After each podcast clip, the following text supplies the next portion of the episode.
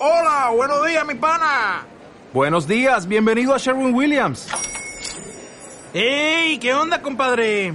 ¿Qué onda? Ya tengo lista la pintura que ordenaste en el ProPlus app. Con más de 6.000 representantes en nuestras tiendas listos para atenderte en tu idioma y beneficios para contratistas que encontrarás en aliadopro.com. En Sherwin Williams somos el aliado del PRO.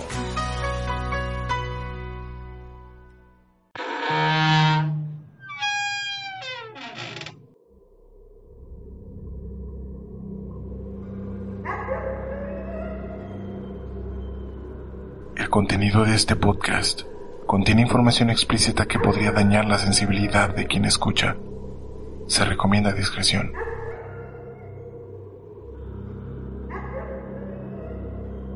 Sean bienvenidos a Rigor Mortis.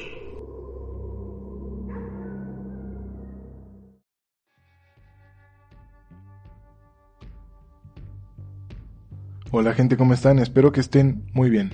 Como ya sabrán, por si escucharon el fragmento o se atrevieron a desbloquear el contenido exclusivo y escucharlo completo, en el postmortem pasado les hablé de un asesino serial aquí en Guadalajara. Ese caso fue el que abre las puertas para este mes. El mes patrio en México, por la independencia de México, tiene en sus puertas a ciertos personajes, a ciertas celebridades, digámoslo de una manera, que no hicieron más que regar terror en la sociedad. Así que, con este primer episodio de septiembre, inicia Septiembre de Asesinos Mexicanos. Sin más por el momento, porque el episodio, la verdad, quedó bastante extenso. Los dejo con el episodio número 10 de la tercera temporada, aquí, en Rigor Mortis.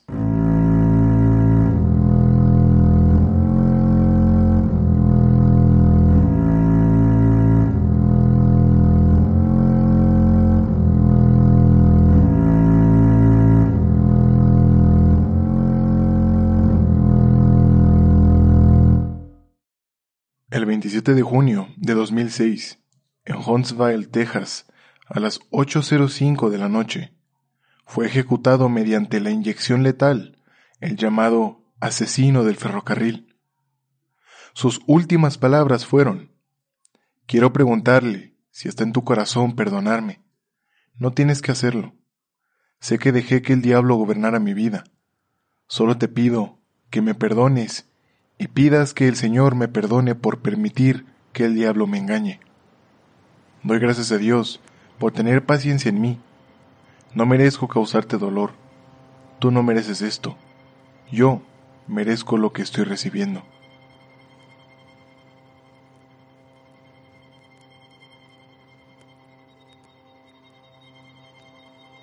Ángel Leoncio Maturino Recendis nació el primero de agosto de 1959 en Izúcar de Matamoros, Puebla, a 100 kilómetros de la Ciudad de México.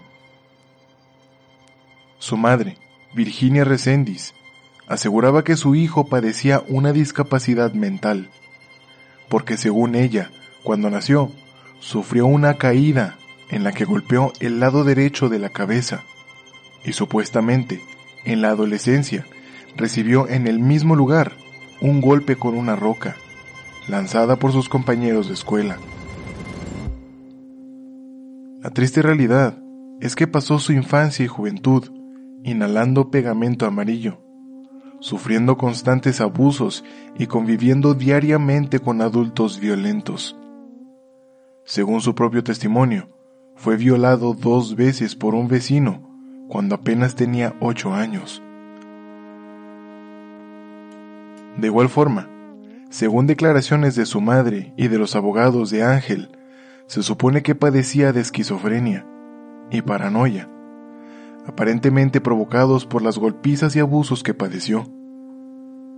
Se cree que de más grande trabajó en una planta empaquetadora de carne, pero es probable que dedicara la mayor parte de su vida a ser vagabundo. Se sabe que vivió y tenía familia en el Rodeo Durango, donde vivía su pareja Julieta Domínguez y su hija. En Ciudad Juárez vivían su madre y sus hermanos Luis Jorge y Manuela. Cruzó la frontera con Estados Unidos decenas de veces. Su primera incursión en el territorio fue en 1976. Cuando estaba próximo a cumplir 17 años, tuvo diferentes trabajos. Fue recolector de naranjas en Florida, cosechador de tabaco en Kentucky, cosechador de lechuga en California y de espárragos en Washington. A la par, comenzó una larga carrera criminal que lo llevó a ser detenido y deportado al menos seis veces por diversos delitos como robo de vehículo, asalto agravado, posesión de armas y falsificación de documentos.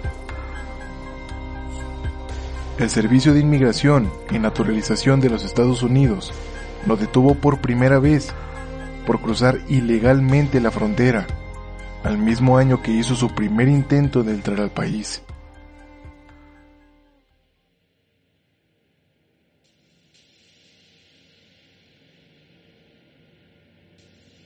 En el año de 1986, en el condado de Bexar, Texas, le disparó cuatro veces con un arma calibre 38 a una mujer que no pudo ser identificada.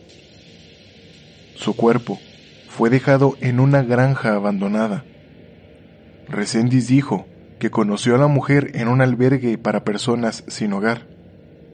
Hicieron un viaje en motocicleta juntos, trayendo un arma para disparar para prácticas de tiro.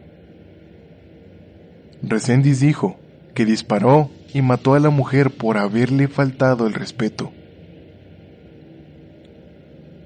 Meses después, en ese mismo año y en esa misma localidad, supuestamente mató al novio de la víctima anterior. Resendiz dijo que le disparó y arrojó su cuerpo en un arroyo en algún lugar entre San Antonio y Uvalde.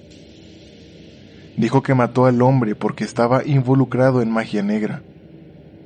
El cuerpo de este hombre nunca ha sido encontrado y no se sabe nada de él, excepto lo que Resendiz dijo a las autoridades. Confesó estos dos primeros asesinatos hasta septiembre de 2001, con la esperanza de que al hacerlo se acelerara su ejecución. El 29 de agosto de 1997, en Lexington, Kentucky, Christopher Meyer, de 21 años, estudiante de la Universidad de Kentucky, fue atacado cuando caminaba con su novia junto a las vías del tren. Meyer fue golpeado hasta que murió, y su novia fue brutalmente golpeada y además fue violada en repetidas ocasiones. Sorprendentemente, ella sobrevivió fue la única víctima que pudo sobrevivir al asesino del ferrocarril. El 4 de octubre de 1998, en Hughes Spring, Texas, Leafy Mason, de 87 años, es asesinada a golpes con una barra de hierro por alguien que ingresa a su casa. Su puerta principal estaba a menos de 50 metros de distancia de las vías del tren y el asesino había ingresado por una de las ventanas. El 10 de diciembre de 1998, en Carl, Georgia, fue encontrada Fanny Whitney Byers, de 81 años. Había sido asesinada a golpes con una llanta de ferrocarril en su casa, que estaba ubicada cerca de las vías del tren. En un inicio, una pareja de Lexington fue acusada del asesinato de Byers, pero según las autoridades, Resendiz admitió ante un agente del FBI que él fue quien la mató.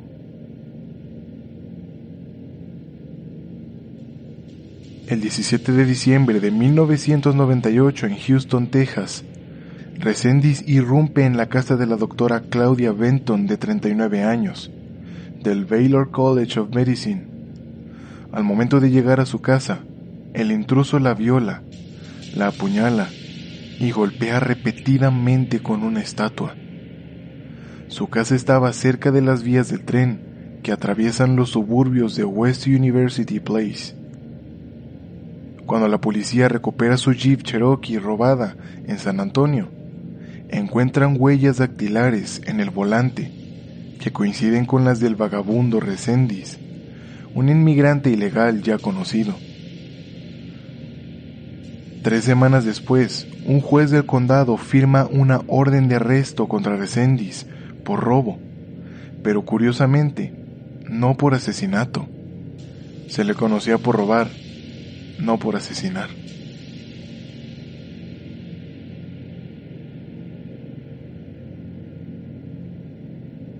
El 2 de mayo de 1999, en Weimar, Texas, tarde por la noche, el reverendo Norman J. Sirnick, alias Skip, de 46 años, y su esposa Karen, de 47, son asesinados en la casa parroquial de la Iglesia Unida de Cristo, ubicada junto a las vías del ferrocarril de la ciudad. Fueron golpeados en la cabeza con un mazo. El Mazda rojo de la pareja se encontraba en San Antonio tres semanas después.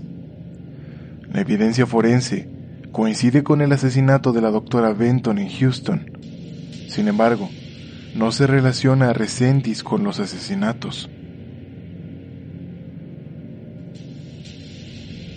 El 4 de junio de 1999, en Houston, Texas, una maestra de la escuela primaria Benjamin Franklin del Distrito Escolar Independiente de Houston, Noemí Domínguez, de 26 años, fue asesinada con un tubo en su departamento, ubicado cerca de las vías del tren. Siete días después, los policías encuentran el Honda Civic blanco 1993 de Domínguez, abandonado en el puente internacional en el río Texas.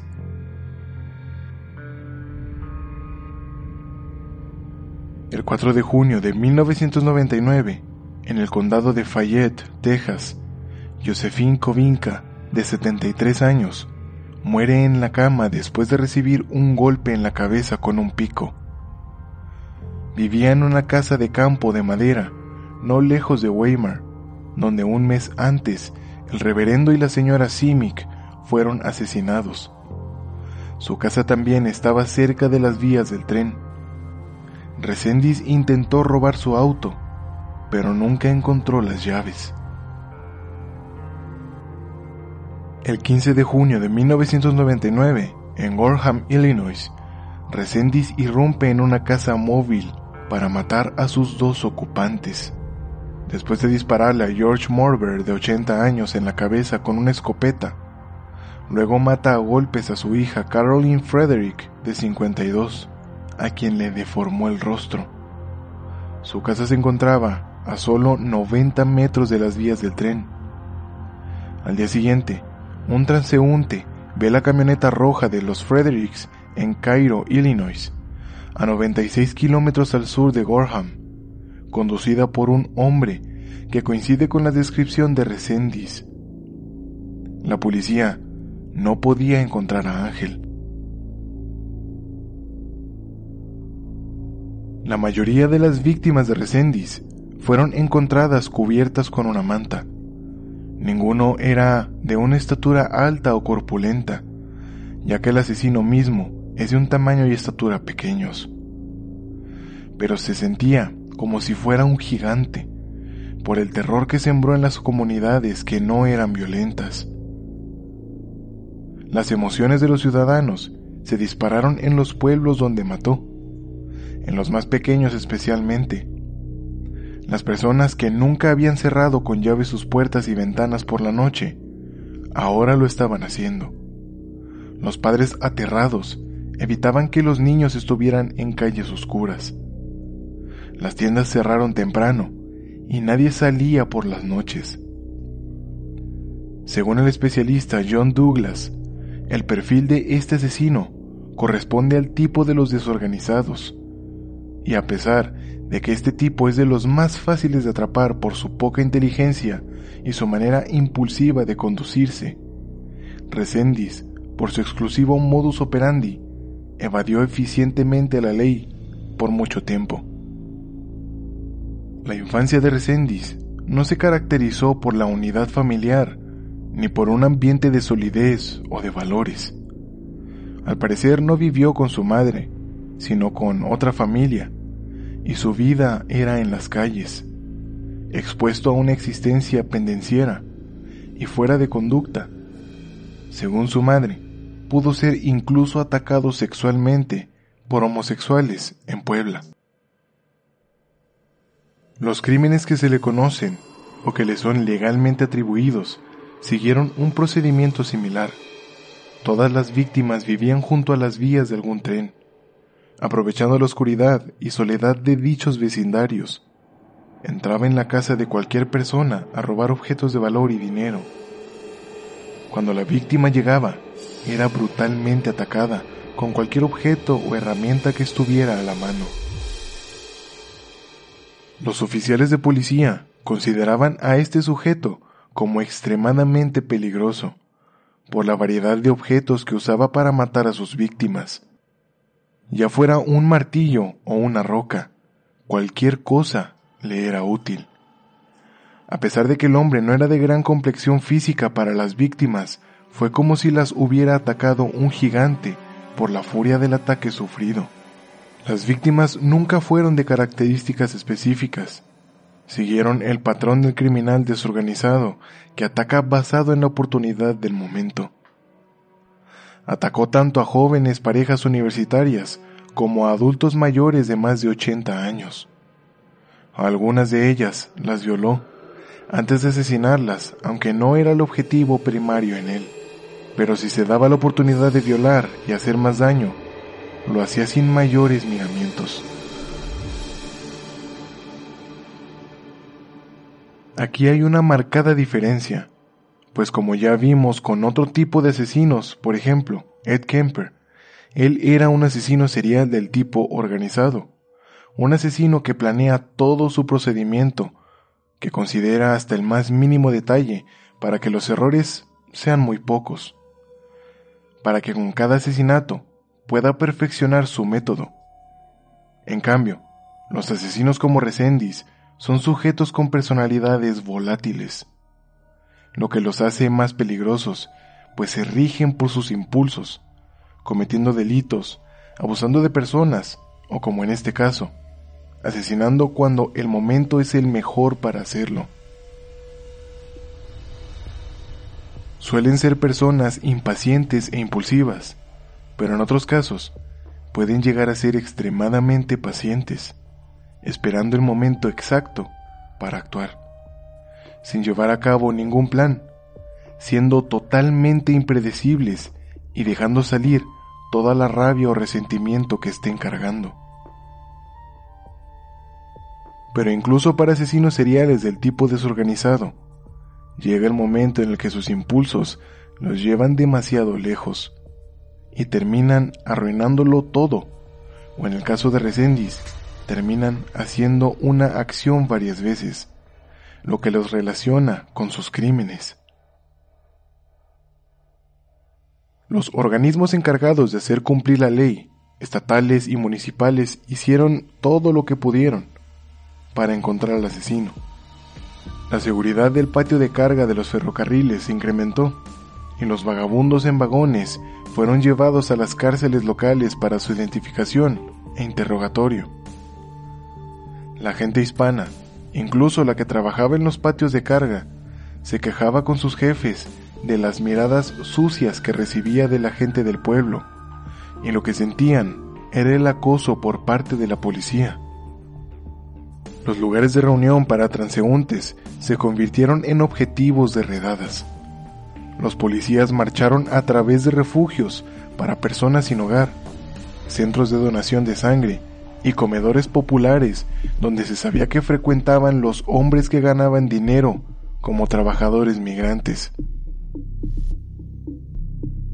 Los merodeadores de la ciudad fueron llevados a las estaciones de policía para ser interrogados, pero fueron liberados rápidamente cuando se demostró que no eran Ángel Reséndiz. En junio de 1999, la Oficina Federal de Investigaciones del FBI puso al asesino del ferrocarril en su lista de los 10 más buscados. El programa de aprehensión de criminales violentos del FBI comparó los elementos de los presuntos asesinatos de Resendiz para encontrar coincidencias que vincularan al mismo hombre con todos ellos. La recompensa inicial del FBI era de 50 mil dólares por información que condujera a la captura de Resendiz. Pero aumentó en cuestión de varios días a 125 mil dólares para que la gente de las localidades afectadas se animaran a dar información. Los carteles de Se Busca describían a Resendiz como de 1.70 metros de altura, con un peso de entre 63 y 68 kilos, cabello negro, ojos marrones y tez oscura, cicatrices en el dedo anular derecho, brazo izquierdo y frente, un tatuaje de serpiente en su antebrazo izquierdo y un tatuaje de flor en su muñeca izquierda. Se sabía que empleaba cualquiera de las docenas de alias, números de seguridad social y fechas de nacimiento. Había trabajado como jornalero, trabajador migrante o mecánico de automóviles. Mientras tanto, el condado de Jackson, Illinois, acusó oficialmente a Resendiz de los asesinatos de Gorham después de que se documentaron sus huellas dactilares. Los funcionarios de Louisville, Kentucky, hicieron lo mismo. Las autoridades en esa última ciudad, donde Christopher Myers se convirtió en la primera de las nueve víctimas conocidas del asesino del ferrocarril, difundieron fotos del asesino, instando a los ciudadanos a notificar a la policía de inmediato si creían haberlo visto. El primero de julio, las autoridades del condado de Fayette, Texas, identificaron el ADN de Noemí Domínguez en la casa de Josephine Novinka, lo que indica que después de que Resendiz mató a Noemí, condujo su automóvil a la casa de la otra mujer para continuar matando.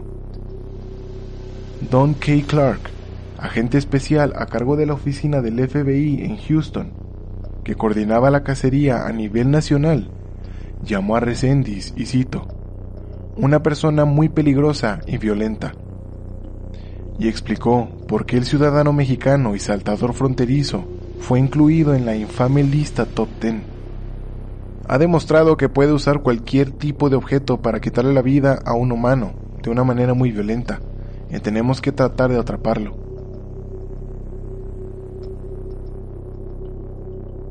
A 200 agentes, dijo, se les pusieron asignaciones las 24 horas del día, en lugares donde se sabía que Resendiz había atacado y donde podría atacar a continuación. Por supuesto, las áreas de concentración incluían patios de carga y depósitos ferroviarios. Tenemos las vías del tren, resumió Clark. Los agentes pronto recibieron más de mil llamadas telefónicas de personas que afirmaban haber visto al fugitivo, que conocían a las víctimas o que pensaban que podrían tener algo nuevo o novedoso para agregar a la estrategia de persecución o psicología del fugitivo. La mayoría de las pistas eran ciegas, pero algunas de ellas resultaron sólidas, al igual que la llamada de conocidos de Resendiz que estaban de vacaciones y que lo vieron en Louisville. Esto ocurrió casi al mismo tiempo que John Matilda, director de Wayside Christian Mission en esa ciudad, informó a la policía que él también había visto al fugitivo.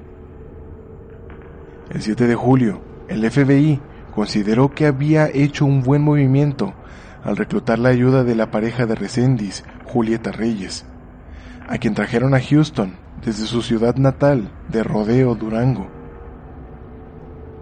Le gustaría hacer todo lo posible para que su esposo se entregue a las autoridades correspondientes, informó Clark. Sorprendentemente, Julieta entregó al FBI 93 piezas de joyería que su esposo le había enviado por correo desde el extranjero. Estaba segura de que pertenecían a sus víctimas y ella estaba en el blanco. familiares de Noemí Domínguez identificaron rápidamente 13 de las piezas. Además, George Benton, esposo de la asesinada Claudia Benton, reclamó varias otras piezas como propiedad de ella. Pero a pesar de toda la eficiencia gastada, Ángel Resendiz continuó eludiendo la ley en todo momento.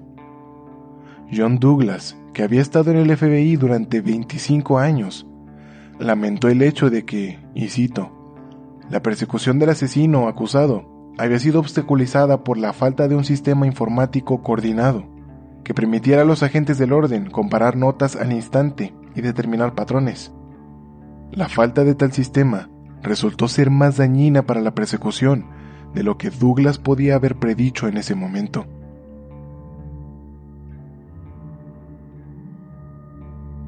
El 2 de junio, la patrulla fronteriza detuvo a Ángel Reséndiz cerca de El Paso, Texas, cuando intentaba cruzar la frontera ilegalmente. Mientras estaba bajo su custodia, el Servicio de Inmigración y Naturalización de los Estados Unidos, o INS por sus siglas en inglés, realizó una búsqueda por computadora, comprobando sus huellas dactilares y su foto con una lista de posibles fugitivos. Debido a que el sistema no logró identificarlo como un hombre buscado, el INS lo deportó a México.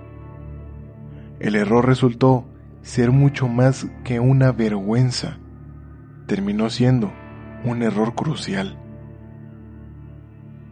Después de su liberación, Resendiz inmediatamente encontró su camino de regreso a los Estados Unidos, donde, dentro de las próximas 48 horas, mató a Domínguez y a Covinca, cerca de Houston, luego a Morber y su hija, en Illinois. Cuatro personas inocentes asesinadas por un problema informático. Nuestras computadoras nos dijeron que no tenía nada de material de vigilancia, explicó CJ Almengor, un supervisor de la frontera. Sus palabras fueron demasiado tontas. Realmente deseamos que hubiera estado en el sistema para poder atraparlo. Pero el error no puede atribuirse totalmente a la tecnología moderna. El primero de julio, un mes después del error, un representante del Departamento de Justicia admitió que el Departamento de Policía de West University Place había notificado al INS sobre Resendiz en diciembre, justo después de la muerte de la doctora Benton, la comisionada del INS, Doris Meisner, anunció una investigación interna sobre el asunto. La persecución de Resendiz involucró más que tocar puertas cerradas con llave y caminar a través de los patios de carga polvorientos. Al igual que con cualquier cacería humana que lleve a cabo el FBI, se dedica mucho tiempo a conocer el tipo de hombre o mujer que están buscando. Esto incluye estudiar los antecedentes penales, la historia social y la psicosis del sospechoso. Resendiz tenía un largo historial de actos delictivos antes de que comenzara la serie de asesinatos conocidos en 1997. Probablemente comenzó a matar cuando tenía poco más de 20 años, comenta John Douglas, quien como exagente del FBI pasó muchas horas persiguiendo a Resendiz. Es posible que haya matado a personas como él inicialmente, hombres transeúntes. Continuamente siendo enviado de regreso a México por oficiales de deportación estadounidenses que lo encontraron ilegalmente en ese país. Se enojó con la población en general. Lo que Estados Unidos representa aquí es el país rico donde lo siguen expulsando mientras él simplemente no puede llegar a fin de mes. Junto con esos sentimientos, esas insuficiencias, alimentadas por el hecho de que es conocido por consumir alcohol y drogas, reduce sus inhibiciones para salir y matar.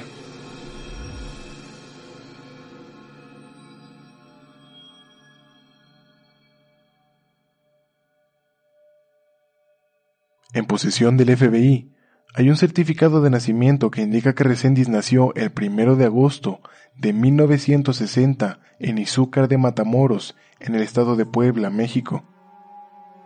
Su madre, Virginia de Maturino, afirma que la ortografía real de su apellido es Reséndiz, no Reséndez, como él lo usaba. Ella admite que su hijo no pasó sus años de formación con ella, sino con otra familia que parecía carecer de la orientación adecuada. Y además, los homosexuales en Puebla pudieron haber abusado sexualmente de él, según dijo. Prácticamente huérfano, Resendiz deambulaba por las calles cuando era niño, sin un modelo familiar real. El FBI identificó a una hermana en Albuquerque, Nuevo México, y otros parientes tanto al sur como al norte de la frontera. Los parientes en los Estados Unidos han emigrado tan al norte como los Grandes Lagos y tan al este como en Vermont. Ángel Resendiz llamó la atención del Departamento de Justicia en Estados Unidos por primera vez a los 16 años cuando lo atraparon en Brownsville, Texas, tratando de cruzar la frontera desde México en 1976. Fue deportado dos meses después, el primero de numerosos enfrentamientos con las autoridades estadounidenses. En 1988 vivió brevemente en San Luis, donde se registró en una agencia de trabajo temporal y trabajó medio día en una empresa manufacturera. Votó en dos elecciones con un nombre falso. La vida criminal de Resendiz en los Estados Unidos, así como su habilidad para escapar del castigo a largo plazo, se lee como una mala novela. Desde su primera deportación en agosto de 1976, regresó a los Estados Unidos un mes después, donde los agentes del INS lo localizaron en Sterling Heights, Michigan, y nuevamente en octubre, esta vez en McAllen, Texas. Luego, se calmó por un tiempo. Nadie sabe cuándo regresó a ese país, pero en septiembre de 1979 fue sentenciado a 20 años de prisión por robo y asalto de auto en Miami, Florida. La suerte estuvo de su lado. Fue puesto en libertad condicional dentro de los seis años y puesto en libertad en suelo mexicano. Durante la siguiente década, Resendiz fue detenido y juzgado en Texas por reclamar falsamente la ciudadanía, por lo que pasó 18 meses en prisión. Luego, en 1986, fue arrestado por posesión de un arma oculta en Nueva Orleans. Recibió una sentencia de 18 meses, pero salió en libertad condicional después de un año. Después, en 1988, obtuvo una sentencia de 30 meses por intentar defraudar al Seguro Social en St. Louis. En 1988 se declaró culpable de cargos de robo en Nuevo México, un delito que le valió una pena de prisión de 18 meses, aunque nuevamente fue puesto en libertad condicional después de un año. En 1992 fue aprendido en un patio ferroviario de Santa Fe por allanamiento de morada y portación de arma de fuego. En 1995, por la última infracción, fue nuevamente deportado. De hecho, después de cada encarcelamiento, y entre ellos, lo alojaron al otro lado de la frontera tantas veces que parecía un boomerang. Dos años después de la última deportación registrada, se materializó en Kentucky para matar a Christopher Meyer. En algún momento, a principios de junio de 1999, a un joven Texas Ranger llamado Drew Carter se le ocurrió la idea de que quizás la hermana de Resendiz, Manuela, a quien se dice que Resendiz idolatraba, podría ser fundamental para afectar la rendición de su hermano se puso en contacto con Manuela, quien vivía en Albuquerque, para evaluar la vialidad de su plan. La mujer, que temía que el FBI pudiera matar a su hermano o que Ángel pudiera volver a matar a alguien mientras tanto, le prometió a Carter que haría todo lo humanitariamente posible para ayudar.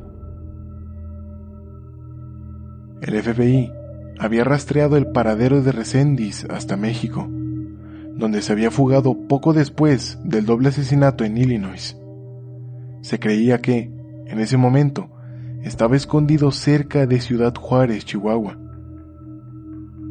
En su relación tranquila con Manuela, el sargento Carter explicó que estaba trabajando con el FBI y los fiscales legales en el condado de Harris, Texas, para ofrecerle el trato más justo posible a su hermano. Si se entregaba, le dijo Carter, Resendiz tendría tres cosas aseguradas. Uno, su seguridad personal mientras estuviera en la cárcel. Dos, derechos de visitas periódicas para que su esposa, hermana y otras personas pudieran visitarlo. Y tres, una evaluación psicológica.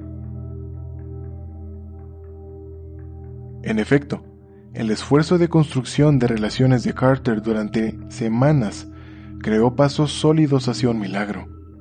Es decir, lograr que un asesino en serie se entregara. El lunes 12 de julio de 1999, Manuela recibió un fax de la oficina fiscal del condado de Harris, poniendo por escrito el acuerdo que Carter había establecido. Luego, la oferta pasó a otro pariente que actuó como mensajero entre su hermana en Albuquerque y su hermano Ángel en México.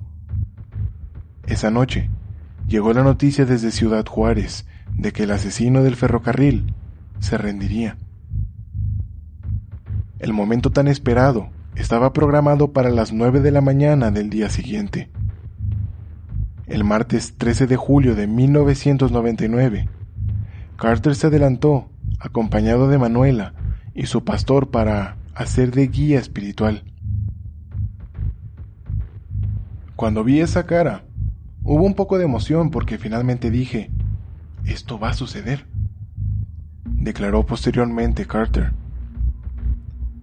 Observó a Resendiz bajarse de la camioneta con unos pantalones de mezclilla sucios y unas botas llenas de lodo. Cuando se acercó a él, mencionó Carter, me tendió la mano, y yo le tendí la mano, y nos dimos la mano.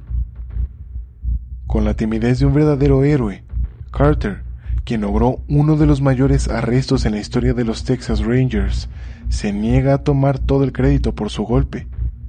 Citó el apoyo del FBI y otras fuerzas del orden representantes del condado que ayudaron a establecer los términos del acuerdo que convencieron al temido asesino del ferrocarril para entregarse.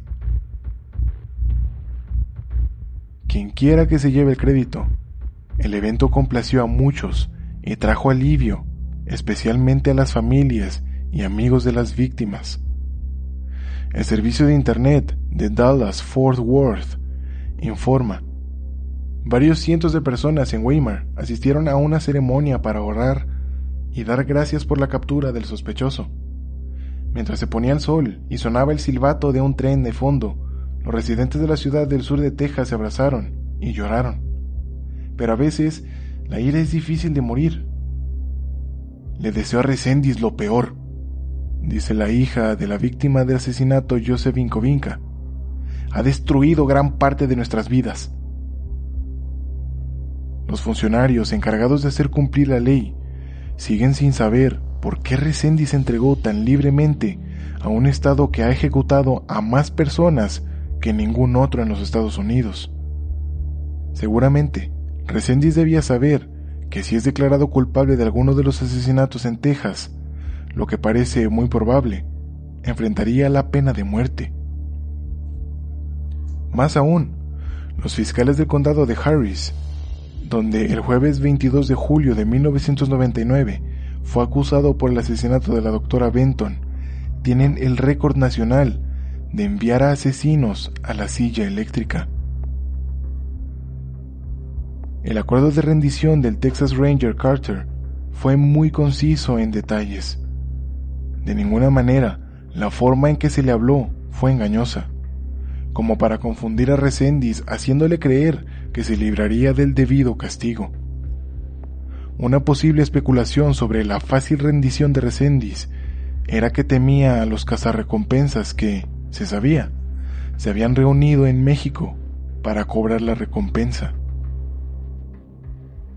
Un editorial en The Dallas Morning News dice así.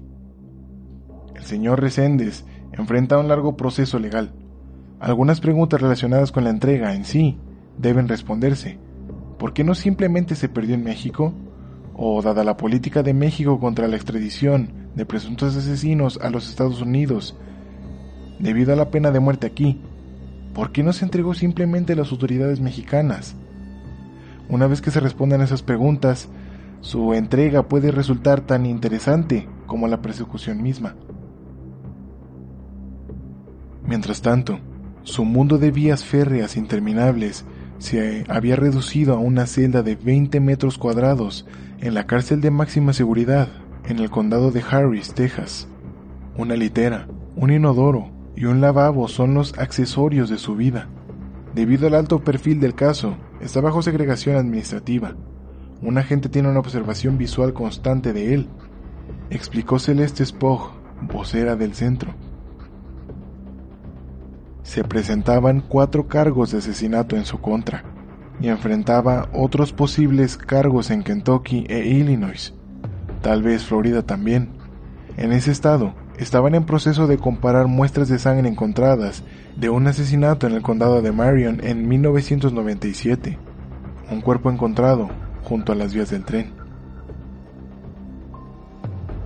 Durante una comparecencia ante el tribunal, Resendiz acusó a Carter de mentir bajo juramento porque la familia de Resendiz tenía la impresión de que se salvaría de la pena de muerte. El destino final de Resendiz, sin embargo, lo decidió un jurado, no Carter. En 1999, el exfiscal general de Texas, Gene Mattox, Desconfiado de la controversia que generaban las numerosas confesiones y retracciones del asesino en serie, comentó de Resendiz, y cito, Espero que no empiecen a acusarle de todos los delitos que ocurren cerca de una vía del tren.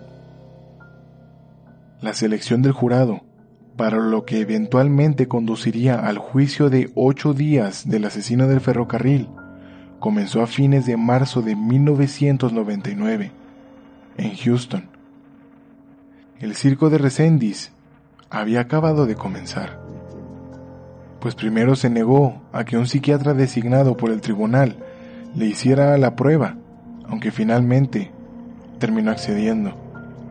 Luego, optó por no aceptar un cambio de lugar, a pesar de las afirmaciones de sus abogados de que podría no tener un juicio justo en Houston. La actitud del asesino era renuente a aceptar cualquier cosa que le estaban aconsejando.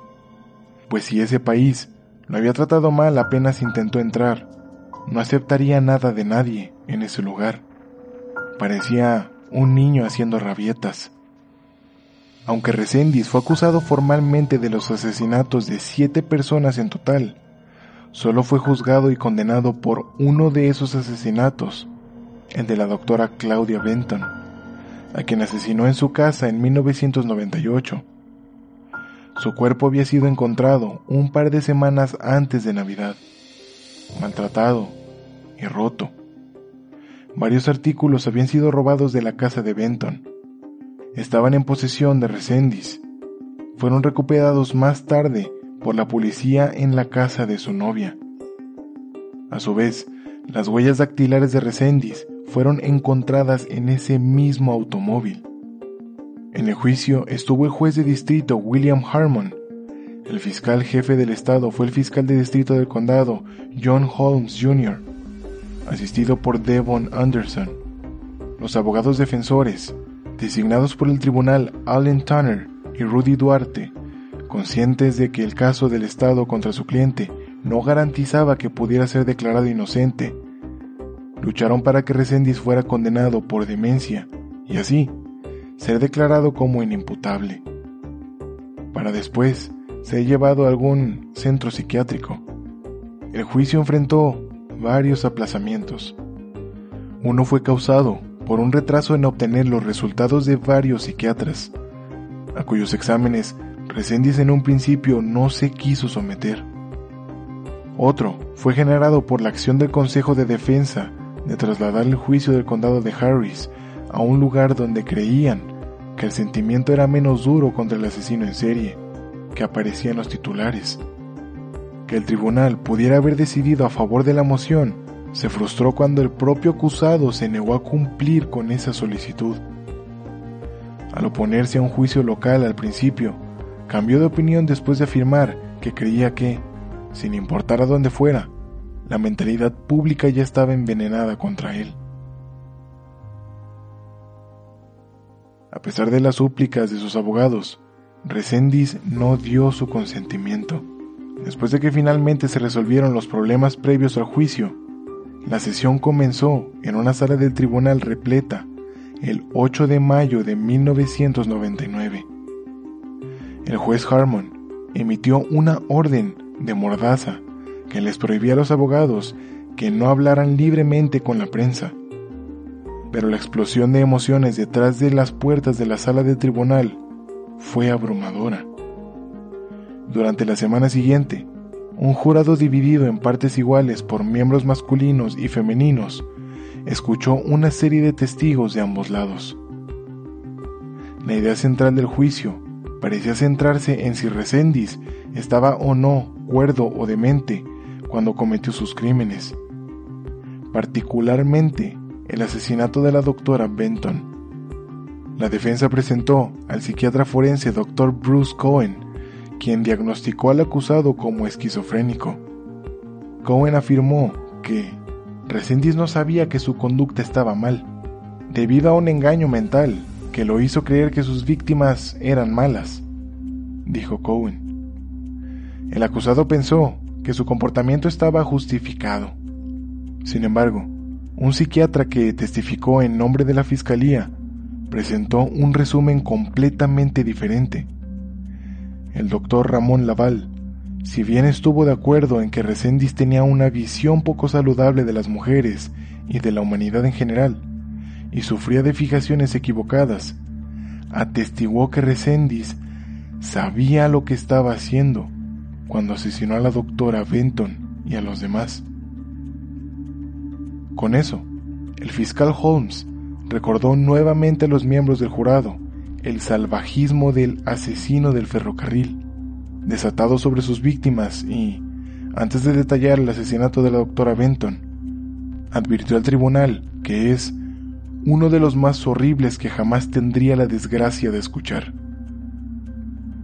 De los más de 20 testigos de cargo, el último y más impactante fue el de la única sobreviviente, la novia de 23 años de Christopher Meyer.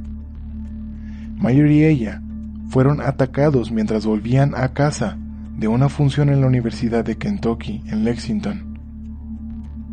Violada, apaleada y dada por muerta, se recuperó para identificar a Resendiz como el asesino del ferrocarril ante el tribunal, detalló el sangriento asalto ocurrido el 27 de agosto de 1997, cerca de las vías del tren local.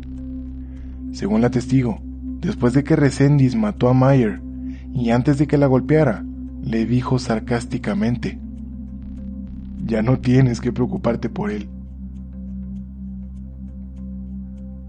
En los argumentos finales, la acusación señaló la naturaleza atroz de los crímenes de Resendiz, la naturaleza premeditada de cada uno de los asesinatos, la crueldad mostrada y especialmente la evidencia, la prueba más sólida de su culpabilidad, huellas dactilares, impresiones palmares y lo que lo terminó de sepultar, evidencia de ADN recolectada en las escenas del crimen. Con poco peso a su favor, el equipo de defensa se limitó, de manera patética, a suplicar la clemencia de los miembros del jurado para salvar la vida del asesino. El abogado Rudy Duarte recordó al jurado, nuestro cliente reconoció que tenía un problema y se entregó. ¿Eso es algo? Pero incluso Después de esa patética actuación, los jurados no sintieron simpatía alguna.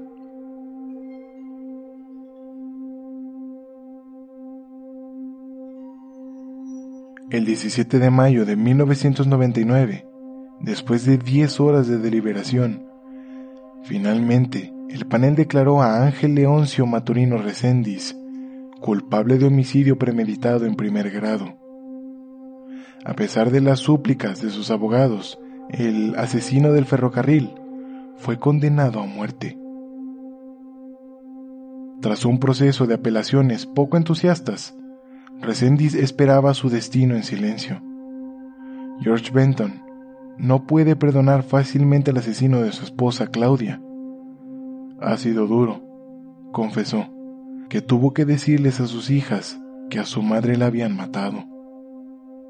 La madre de una de las víctimas resumió su vida desde el asesinato de sus parientes, incluidos los terribles recuerdos desenterrados en el juicio fue como ver una película de terror.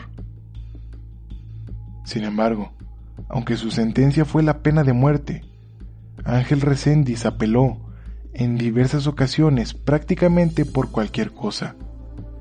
Se quejó del trato poco amable en prisión, de ser señalado y discriminado. Incluso trató de probar con varias evaluaciones psiquiátricas que estaba enfermo para evadir la sentencia este tipo de apelaciones le sirvieron para darle cinco años de vida antes de que su sentencia se llevara a cabo. El 21 de julio de 2006, un juez en Houston dictaminó que Resendiz era mentalmente competente para ser ejecutado. Al escuchar el fallo del juez, Resendiz dijo, No creo en la muerte. Sé que el cuerpo se va a desperdiciar, pero yo como persona soy eterno. Voy a ser vivo para siempre. También se describió a sí mismo como mitad hombre y mitad ángel. Y dijo a los psiquiatras que no podía ser ejecutado porque no creía que pudiera morir. Estas y similares declaraciones llevaron al doctor Pablo Stewart, un psiquiatra que evaluó a Resendiz en dos ocasiones en 2006 concluir que Resendiz no era entonces competente para ser ejecutado, ya que los delirios se habían apoderado completamente de sus procesos de pensamiento. A pesar de una apelación pendiente ante la Corte de Apelaciones del Quinto Circuito de Estados Unidos, la orden de ejecución de Resendiz fue firmada por el asesinato de Claudia Benton. Estaba alojado en la unidad Polunsky en West Livingston, Texas, a la espera de ser ejecutado. Resendiz fue ejecutado en la unidad de Huntsville en Huntsville, Texas, el 27 de junio de 2006, mediante inyección letal. En su declaración final, Resendiz dijo, Quiero preguntarte si está en tu corazón perdonarme. No tienes que hacerlo. Sé que dejé que el diablo gobernara mi vida Solo te pido que me perdones y pidas que el Señor me perdone por permitir que el diablo me engañe. Doy gracias a Dios por tener paciencia en mí. No merezco causarte dolor, tú no mereces eso. Yo merezco lo que estoy recibiendo. Resendiz fue declarado muerto a las 8.05 de la noche del 27 de junio de 2006. George el esposo de Claudia Benton, estuvo presente en la ejecución y dijo que Resendiz era un mal contenido en forma humana, una criatura sin alma, sin conciencia, sin remordimiento, sin consideración por la santidad de la vida humana. La vida del asesino del ferrocarril había llegado a su fin, pero nos deja con cierta incomodidad acerca de lo que sucede en el mundo. Resendiz no fue, no ha sido y no será el último niño que padezca de todo lo que le tocó vivir. Abusos, drogadicción a edad temprana, falta de afecto, falta de atención, violencia y un constante sentimiento de ser alienado de todos lados. No es por compadecerme del Reséndiz adulto, el hombre que murió en inyección letal, pues se ganó con sus acciones ese castigo. En cambio, volteó a ver al Reséndiz niño, al Reséndiz joven, lleno de dudas, de rencor y de ira. Un joven que no pudo con la vida, que los problemas que le tocó vivir se lo tragaron completamente y escupieron de regreso un cuerpo sin empatía ni bondad. Se convirtió en un cascarón que vagaba sin rumbo, encontrando en el asesinato una válvula de escape para todo lo que cargaba porque los adultos que lo criaron no supieron hacerlo bien. Al final, las casi 20 vidas que apagó solo son la consecuencia de un niño herido, un niño indefenso que fue abusado y nunca fue comprendido. Podrán no sentir empatía por esa etapa del asesino. Nadie les puede exigir sentir eso si no quieren. Pero debemos ver que como este caso, en todo el mundo existe, siendo una constante el que las personas con más carencias son las más latentes a estar resentidos socialmente y cometer estos actos. Al final parece que esto no tiene un fin.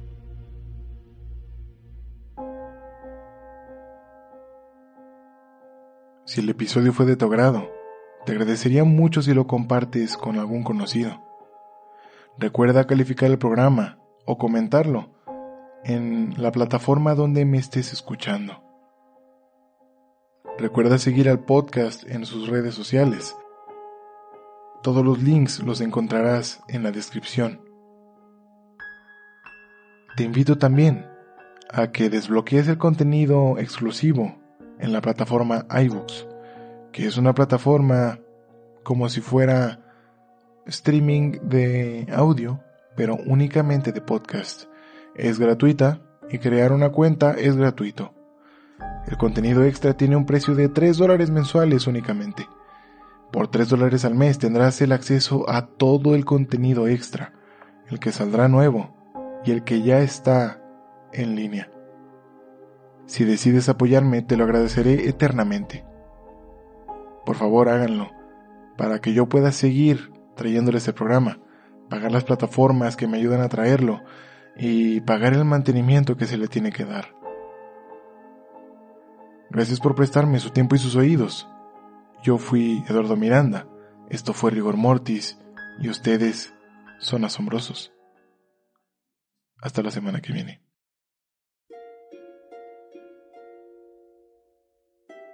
Próximo episodio de Rigor Mortis. Septiembre de asesinos mexicanos ya inició.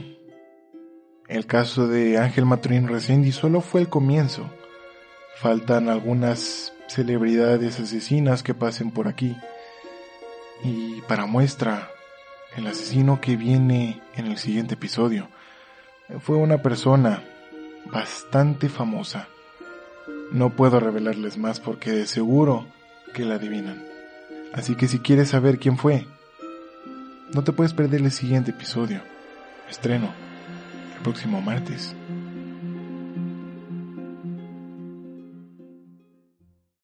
If you own a vehicle with less than 200,000 miles and have an auto warranty about to expire or no warranty coverage at all, listen up. CarShield has a low-cost month-to-month vehicle protection plan that covers more parts than ever. Visit carshield.com/audio to find out how you could pay almost nothing for covered auto repairs. Drivers who activate this vehicle protection today will also receive free roadside assistance, free towing, and car rental options at no additional cost. Get your free quote today at carshield.com/audio. That's carshield.com/audio.